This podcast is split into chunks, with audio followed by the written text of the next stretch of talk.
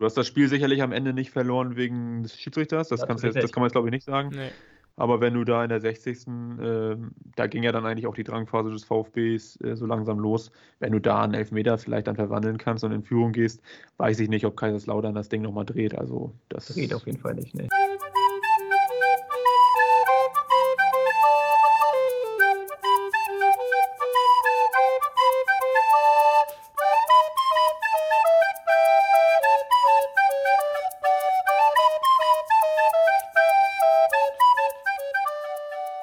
Wir haben den 29. November, es ist der erste Advent.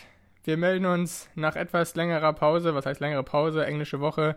Da ist es nicht immer so einfach, uns zusammenzubekommen und mit Schnitt und Aufnahme und deshalb haben wir frühzeitig entschieden, dass wir uns nach der englischen Woche wieder melden.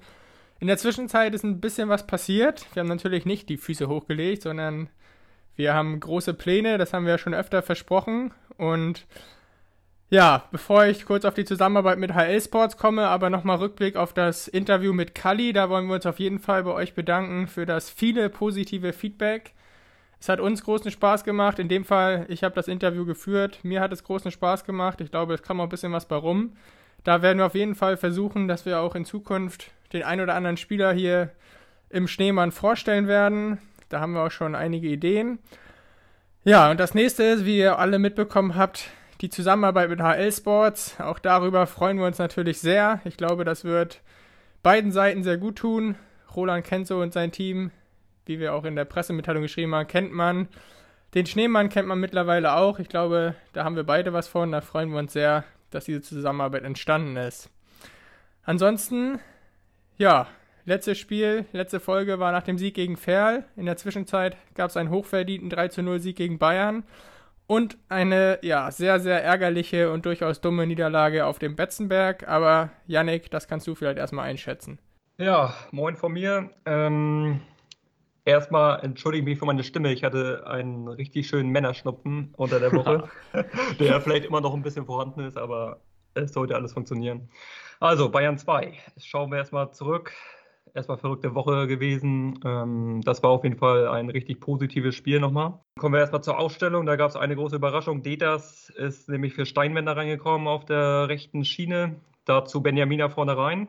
Kann man schon mal vorne wegnehmen, hat sich die Erfahrung auf jeden Fall ausgezahlt. Der hat ein ordentliches Spiel gemacht. Ähm, Bayern 2 hatten wir schon in der letzten Folge gesagt, äh, ganz, ganz viel Talent, was man in der einen oder anderen Szene auch wirklich gesehen hat. Ich erinnere mich da an die zehnte Minute, da Jaku links im Strafraum, wie er die Pille da runternimmt und zum Abschluss kommt, das war schon echt, es war schon technisch anspruchsvoll und richtig top. Ähm, dazu natürlich ein Fiete Arp, den man kennt. Dann hat gespielt ein Thiago Dantas, wo die Bayern mal eine Kaufoption über 8 Millionen ähm, hat. Der kommt aus Lissabon oder ist aus Lissabon ausgeliehen. Das sind schon richtige Ansagen. Und unser VfB hat da richtig gut gegengehalten und hat am Ende verdient gewonnen. Schlüsselszene war natürlich ähm, die gelb-rote Karte von Araimbi. Der ist erst 17 Jahre ähm, Innenverteidiger. Innenverteidiger sowieso 17 und 19 gewesen von Bayern. Ähm, da haben sie natürlich ein bisschen Lehrgeld bezahlt, muss man sagen. Erstes Foul war gegen Benjamina. Ähm, da hat sich die Erfahrung ausgezahlt. Er hat ihn genau ausgeguckt, hat ihn dann vorbeigelegt und dann wurde er gelegt. Das war die erste gelbe Karte. Und dann nach 31 hat er äh, Deichmann auf den Flügel gelegt. Dummes Foul ist eine gelbe Karte und ist dann gelb-rot. Ja, und das war auf jeden Fall der Knackpunkt, denn direkt nach der Halbzeit klasse Eckenvariante. Röser legt den Ball flach zurück und Deichi wie gegen Fair links unten rein. Ähm, ja, Top-Eckenvariante. Ähm, schön, dass man sowas auch sieht, dass die Dinger nicht einfach reingeknackt werden, sondern dass auch wirklich was hinter ist und sich im Training was überlegt wird. Ja, schöner Dosenöffner nach der Halbzeit, ne? Absolut, absolut. Und dann, äh, ja, ist es einfach gelaufen. Dann zahlt sich die Ausstellung einfach aus. Ne? Dann bringst du nachher einen Steinwender, der für ein 1-0 gegen 10 Mann natürlich äh, der perfekte Spieler ist mit seiner Schnelligkeit. Der ist vorne reingegangen, für Röser gekommen in der 70. Ja, und in der 73 hast du schon geklingelt, ne? 2-0, Detas auf Steinwender und ähm, ja, vollendet das Ding. Torwart sah nicht ganz glücklich aus, aber in dem Sinne erstmal scheißegal gewesen. Ähm, da war das Spiel so gut wie gelaufen. Haben die Verteidiger des Öfteren nur die Rücklichter gesehen von Kali, ne? Absolut, wie auch beim 3-0, ne? Überragender Ball von Boland, der ihn da links schickt, geht dann in den Strafraum rein und sieht sie hier, der in der 60. reingekommen ist. Also Topwechsel äh, gehabt von Landal, alles aufgegangen, was er sich vielleicht auch zurechtgelegt hat und gehofft hat, vielleicht auch in Führung zu gehen, um dann nochmal so nachzulegen. Macht ihn dann in der 78. Hat ein bisschen länger gebraucht als, als Kali, aber ich glaube 18 Minuten fürs, fürs Tor ist auch okay. Ja, und da war das Ding gelaufen. Ne? Vorlage, wie gesagt, auch von Steinwender. Ähm, ja, absolut verdienter Sieg da. Natürlich aufgrund der gelb-roten Karte konnte Bayern da dann nachher auch nicht mehr so richtig gegenhalten. Trotzdem absolut verdienter Sieg. Und extrem wichtig gewesen natürlich, dass man im Flow bleibt. Ähm, aufgrund der englischen Woche dann auch, die ja dann leider nicht so gelaufen ist, wie wir uns das alle erhofft haben. Das wurde ja dann ein bisschen wild. Kurz vorm Lautern-Spiel, ich glaube, einen Tag vorher kam die Meldung, dass es einen positiven Corona-Fall im äh, Trainerteam gibt. Und da war natürlich erstmal die Frage, ja, was jetzt? Ist ein Spieler betroffen? Die PK war ja mit Landal auch, ähm, wo wir auch vertreten waren übrigens. Malte, da saß er Dienstag äh, noch, genau. Genau, Malte hatte, war, hat an der PK teilgenommen. Ähm, genau, da saß er dann noch. Und da war natürlich die Frage, kann das Spiel überhaupt stattfinden? Es konnte stattfinden mit Rocco Leser ähm, als Cheftrainer, konnte man da ja sagen, und Martin Röser, der angeschlagen war als Co-Trainer, der allerdings verbunden war äh, mit Landal. Das heißt, die waren immer in Kontakt und konnte dann natürlich auch immer aufs Spiel ein bisschen eingreifen, auch wenn man natürlich vom Fernseher ist ja klar, dass alles nicht taktisch so gut beurteilen kann, wie man es aus dem Stadion kann. Ähm, aber ich denke mal schon, dass sie sich da abgesprochen haben. Und ja, weiter Lautern Spiel, ja, ich hatte das ja schon in einer kurzen Videonachricht quasi mitgeteilt, meine Einschätzung dazu. Erste Halbzeit war es mir deutlich zu passiv, muss man sagen. Wir hatten zwar die eine oder andere Szene offensiv, aber Lautern war da deutlich näher an der Führung dran und hat einen riesen Dinger, ich glaube durch, wie heißt der, Dondo, Dondo oder wie hieß Re Redondo. Redondo, genau, Redondo. Aber das mit den zwei verschiedenen Halbzeiten haben wir ja schon öfter gesehen beim VfB, ne? Also erst passiv und dann so ein bisschen auftauchen. Also erinnere ich mich so ein bisschen an das Auswärtsspiel in Ferl, da war es ja auch erste Halbzeit relativ dünn und zweite Halbzeit war es dann echt überzeugend. Und eigentlich war es doch bei Kaiserslautern ähnlich, oder? Absolut, absolut. Die zweite Halbzeit war dann deutlich besser und da hatten wir auch echt in der Phase eigentlich so die letzten 20 Minuten, so ab 5, Minute 65 bis 80 waren wir eigentlich echt dran und dachte, wer kam rein? Hier Hopschi kam rein, hat die, die riesen Chance eigentlich, wenn er da ein bisschen überlegter, ein bisschen cooler bleibt, dann schiebt er den vielleicht rein und haut den nicht mit dem Vollspann da irgendwo, so dass er noch abgefälscht war, glaube ich. Ähm, ja, und dann, ja, letztendlich wurde dann auch in der Lübecker Medienlandschaft diskutiert, ob man zu gierig war, ob man zu viel wollte ich fand es ehrlich gesagt richtig, da auf den Sieg zu gehen, weil man einfach dran war und das eigentlich hatte ich auch ein gutes Gefühl, dass es auch klappen könnte. Aber dass man am Ende natürlich, darfst du natürlich nicht so billig in den, in den Konter laufen, ne? durch einen Fehlpass. Das war jetzt nicht rausgespielt, ne? das Ding, das war Eigenverschulden. Ich glaube, Mende hat den Fehlpass am Ende gespielt. Das ist natürlich dann extrem bitter gelaufen, weil da konntest du natürlich, ich glaube, 87. oder wann ist das Tor gefallen? Da 88. Konntest, ja. ja, da war dann nichts mehr entgegenzusetzen. Also das war hinten raus wirklich ärgerlich, weil die Niederlage war, die hätte nicht sein müssen. Ja, nochmal auf die erste Hälfte auch ein bisschen oder aufs äh, komplette Spiel nochmal zu gehen. Ich fand, ähm, eigentlich haben sie ganz ordentlich angefangen haben hohes Pressing gespielt, ähm, also wirklich auch mit breiter Brust und ich glaube auch ein relativ, das war schon ein reifes Spiel, was sie eigentlich bis erste Hälfte der ersten Halbzeit ungefähr gespielt hatten. Klar, ohne jetzt die ganz großen Chancen, ein Riesending hatten wir trotzdem durch, durch Deichmann, ähm, den der Keeper dann klasse da unten rausholt und Benjamina leider zu spitzer Winkel an Pfosten knallt. Ähm, also ganz chancenlos waren wir jetzt oder ganz schlecht waren wir in der ersten Hälfte jetzt auch nicht, weil, ähm, wie gesagt, Lautern hatte zwei Riesendinger, Redondo, und dann hat äh, unser Capitano Gruppe das Ding kurz vor der Halbzeit ähm, auf der Linie gerettet, wo Pourier an äh, Räder vorbei äh, geschossen hat und dann, wie gesagt, ihn dann noch wegspitzelt. Auf dem Platz war das auch relativ schwierig, weil das war ja teilweise eine Rutschpartie. Die Jungs sind ja nur lang geschlittert eigentlich. Tiefen Boden kennt man ja von der Lohmühle, aber äh, das war richtig rutschig, ne?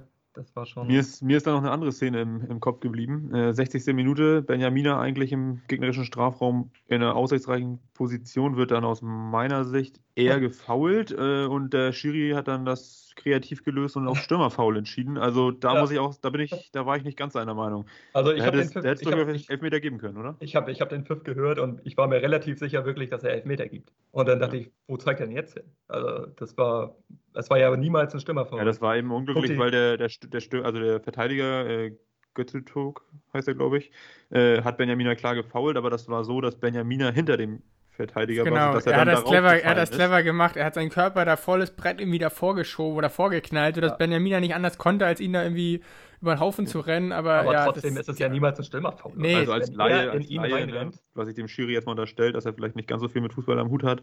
Ähm, ähm, war es natürlich so, dass der Stürmer da auf den Verteidiger gefallen ist. Da kann man dann schon einen Freischuss geben. Aber jeder, der mal mit, mit dem Ball am Fuß auch im, auf dem Feld stand, der weiß ganz genau, dass das da in dem Moment eigentlich ein klares Foul war. An Benjamina ja und nicht von Benjamina. Genau, du musst ja auch gucken, wo der Ball ist. Wo genau. kommt der Ball her, wo geht er hin? Und äh, Benjamina will nur zum Ball, die Richtung, und der Stürmer geht ja vom Ball weg und in den Spieler rein. Also Du hast das Spiel sicherlich am Ende nicht verloren wegen des Schiedsrichters, das, das, jetzt, das kann man jetzt glaube ich nicht sagen. Nee. Aber wenn du da in der 60. Äh, da ging ja dann eigentlich auch die Drangphase des VfBs äh, so langsam los. Wenn du da einen Elfmeter vielleicht dann verwandeln kannst und in Führung gehst, weiß ich nicht, ob Kaiserslautern das Ding nochmal dreht. Also das dreht auf jeden Fall nicht. Ne. Aber ja. dann nimmst du definitiv einen Punkt mit, was genau. äh, Rocco Leser ja auch gesagt hatte, dass das definitiv verdient gewesen wäre. Ja, und hätte extrem geholfen. Also der Punkt ja. hätte schon. Ganz klar. Weil Lautern, die haben bisher auch nur ein Spiel ähm, verloren unter dem neuen Chefcoach darf man auch nicht, äh, ne, die sind auch relativ stabil. Hat man auch gesehen, dass der VfB relativ wenig Chancen da ähm, rausspielen ja. konnte. Deswegen wäre ein Punkt da definitiv wichtig gewesen, auch um die ein bisschen auf Abstand zu halten. Ähm, ich habe jetzt aber das, ich habe jetzt aber die Niederlage auch nicht so äh, gesehen, ähm, dass es die Serie irgendwie gebrochen hat. Also ich fand das Spiel eigentlich äh, im Nachhinein ganz gut und hatte dann eigentlich gedacht, okay, dann kommt man jetzt zurück äh, aus äh, Kaiserslautern und am Wochenende kann man gegen Mannheim dann schon eigentlich auf der Lohmühle schon wieder den, vielleicht den nächsten Sieg einfahren und hat das wieder korrigiert, sozusagen dieses kleine Schlagloch. Und dann kam natürlich ja, die Hiobs-Botschaft, dass erst die Pressekonferenz verschoben wird ähm, auf, ja, so mit ohne, ohne wirklich Angabe von Gründen und dann kam die Mitteilung, dass eben auch im Spielerkreis dann ein Corona-Fall verkündet wurde. Da war natürlich klar, dass an ein Spiel gegen Waldhof Mannheim vermutlich nicht zu denken ist. Es war dann ja nochmal so ein bisschen in der Schwebe, ob das vielleicht doch stattfinden kann, aber wurde dann ja auch recht zügig abgesagt. Das ist, glaube ich, jetzt tatsächlich eigentlich noch viel bitterer, äh, dass du jetzt nicht direkt wieder in die Spur kannst, sondern du, du bist jetzt kaltgestellt und äh, hast zuletzt jetzt verloren. Ja, da da, wie ist da eure Meinung zu? Also ich finde es ein bisschen, ich finde es echt ein bisschen schade, dass das jetzt auch den VfB Lübeck wirklich getroffen hat. Ja, und als Fußballer ganz klar in der englischen Woche, wenn du so verlierst unter der Woche und du hast das Spiel drei Tage später, um das wieder gut zu machen, dann, dann denkst du ja gar nicht mehr über die Niederlage äh, genau. nach.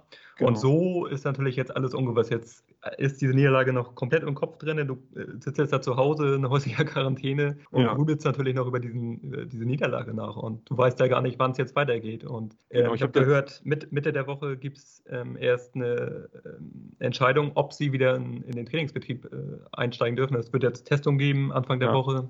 Genau. Da gab es einen guten Bericht auf HL Sports, wo das ganz gut genau. zusammengefasst genau. wird, weil ich habe auch erstmal überlegt, okay, Corona ist uns jetzt ja allen irgendwie bekannt, aber wie geht das eigentlich dann sportlich weiter? Und äh, da ist ganz gut zusammengefasst, dass es eben, wie du schon sagst, erst Mitte der Woche Möglichkeit gibt, wieder zu trainieren. Also das sage ich jetzt mal Mittwoch. Es wird nämlich Montag, Montag oder Dienstag eine Testreihe geben, äh, um dann wirklich zu checken, ob alle negativ sind. Und dann wird natürlich auch geblickt auf das nächste Spiel, das Auswärtsspiel in Ingolstadt, weil da müssten sie ja wahrscheinlich dann schon am Freitag wieder anreisen. Äh, du würdest dann höchstens Mittwoch und Donnerstag trainieren können im, im Bestfall. Und im, im Falle von weiteren Ansteckungen hast du dann einfach äh, wahrscheinlich den nächsten Spielausfall zu beklagen. Ja, optimal ist das nicht. Und Ingolstadt ist halt auch keine Laufkundschaft, ne? Also dich da nicht richtig vorbereiten zu können, ist wirklich, das ist Käse. Ja, also in Vorbereitung auf unsere Aufnahme habe ich mir auch den Gegner angeschaut. Also Ingolstadt ist zu Hause noch ungeschlagen. Hat auch mit äh, Stendera, kennt man aus Frankfurter Zeiten, Kutschke, der bei Wolfsburg gespielt hat, Gauss und auch mit äh, Beister, ehemals HSV, äh, absolut große Namen in der Truppe und auch richtig Qualität. Also da ist es sowieso, glaube ich, sehr undankbar, jetzt hinreisen zu müssen. Aber unter den Voraussetzungen wird das natürlich alles nochmal doppelt schwer. Ne? Ganz klar. Ja, du hast gerade schon die Spieler angesprochen. Kutschke, äh, vier Tore, vier Vorlagen acht Scorer-Punkte, das ist auch schon eine Ansage. Ne? Kennt man ja auch aus der zweiten Liga. Bundesliga hat er auch schon gespielt. Ja, es ist so die Kategorie Mölders und genau. Siskovic und so, die kannst du einfach schwer ja. verteidigen. Ne? Richtig. Ist ja auch ein, Riesen, ist auch ein Riesentyp, der ist bestimmt ja. über 1,90. Ja. Würde ich mal so richtige, richtige Kante, ne? Ja, das, das wäre und sehr, sehr schwierig. Genau, und Stendera dazu, der ein Riesentalent früher war, ne? durch seine Verletzung ja leider nicht so und tritt, aber von seinen fußballerischen Fähigkeiten. Ja, eine absolute ähm, Granate, der Kerl. Absolute Granate, ja. Aber wie gesagt, der VfB könnte sich ja damit gut vorbereiten. Jetzt äh, mit einem Sieg gegen Waldhof zu Hause im Rücken äh, hättest du ab Montag loslegen können und dich schön darauf vorbereiten auf Ingolstadt. Aber das ist jetzt ja alles weg. Äh, du hast den Sieg nicht eingefahren und du kannst bis Mittwoch nicht trainieren. Das ist alles sehr suboptimal. Nichtsdestotrotz, wenn wir auf die Tabelle schauen, der VfB jetzt mit 14 Punkten, 13. dass die sind voll im Soll. Also da können sie eigentlich nach wie vor befreit aufspielen. Also nach dem Start auf jeden Fall, ne?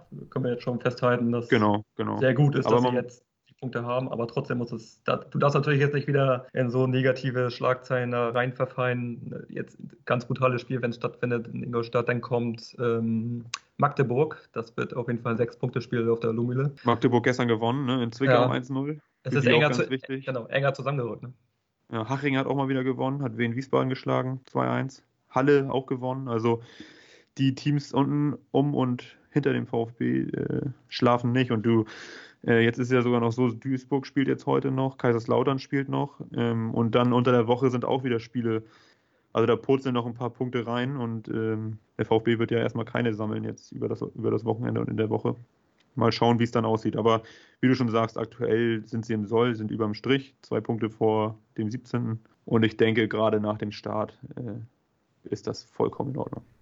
Abschließend habe ich noch eine Frage an euch. Wahrscheinlich wisst ihr es nicht. Schätzt doch mal, in wie vielen Ländern der Schneemann gehört wird. ja, das ist ganz tolle, ganz tolle Frage. ich war sehr überrascht. Ich bin da gestern zufällig drauf gestoßen und. Ich sag mal, ich sag mal, ich sag mal, um dir mal eine Zahl zu nennen, ich, ich tippe mal auf fünf. Fünf Länder. Ich sag sieben. Ja, nicht ganz. Ein Dutzend. In zwölf verschiedenen Ländern sind die Leute heiß auf den Schneemann. Ich lese mal vor. In den USA, in Irland, in der Schweiz, in Österreich, in Norwegen, in Indonesien, in Kanada, in Singapur, in Schweden, Italien und Frankreich. Äh, schöne Grüße in die Urlaubsregion. Da war doch jemand auf Bali wahrscheinlich, oder? ja, ich kenne sogar jemanden, der da lebt. Vermutlich kommt das daher. Ah, ah okay. Äh, nee, aber das ist Schöne schon... Grüße, ne? genau. Freut uns doch, der Global Schneemann. Ja. ja, na denn, ich glaube, das war doch ein ganz guter Abschluss. Bedanken wir genau. uns einmal mehr fürs Zuhören bei unserer genau. treuen Community und lassen uns überraschen, wie es in den nächsten Tagen weitergeht. Halten euch natürlich auch auf dem Laufenden auf unserem Instagram-Kanal. Ansonsten natürlich auch alle News bei HL Sports. Und ja. Und wenn es auf, auf die Winterpause zugeht, dann können wir uns natürlich auch nochmal mit den Vertragssituation unserer Spieler und eventuell vielleicht auch Neuzugängen aus, im Winter äh, befassen. Wir haben es ja schon kurz angeschnitten, Steinwender nur ausgeliehen, Deichmann, Vertrag läuft aus. Da gibt es sicherlich noch ein bisschen Gesprächspotenzial, was wir noch äh, heben können. Absolut. In diesem Sinne, schönen Tag euch. Ja, bis dann. Ja, macht's gut. Ciao.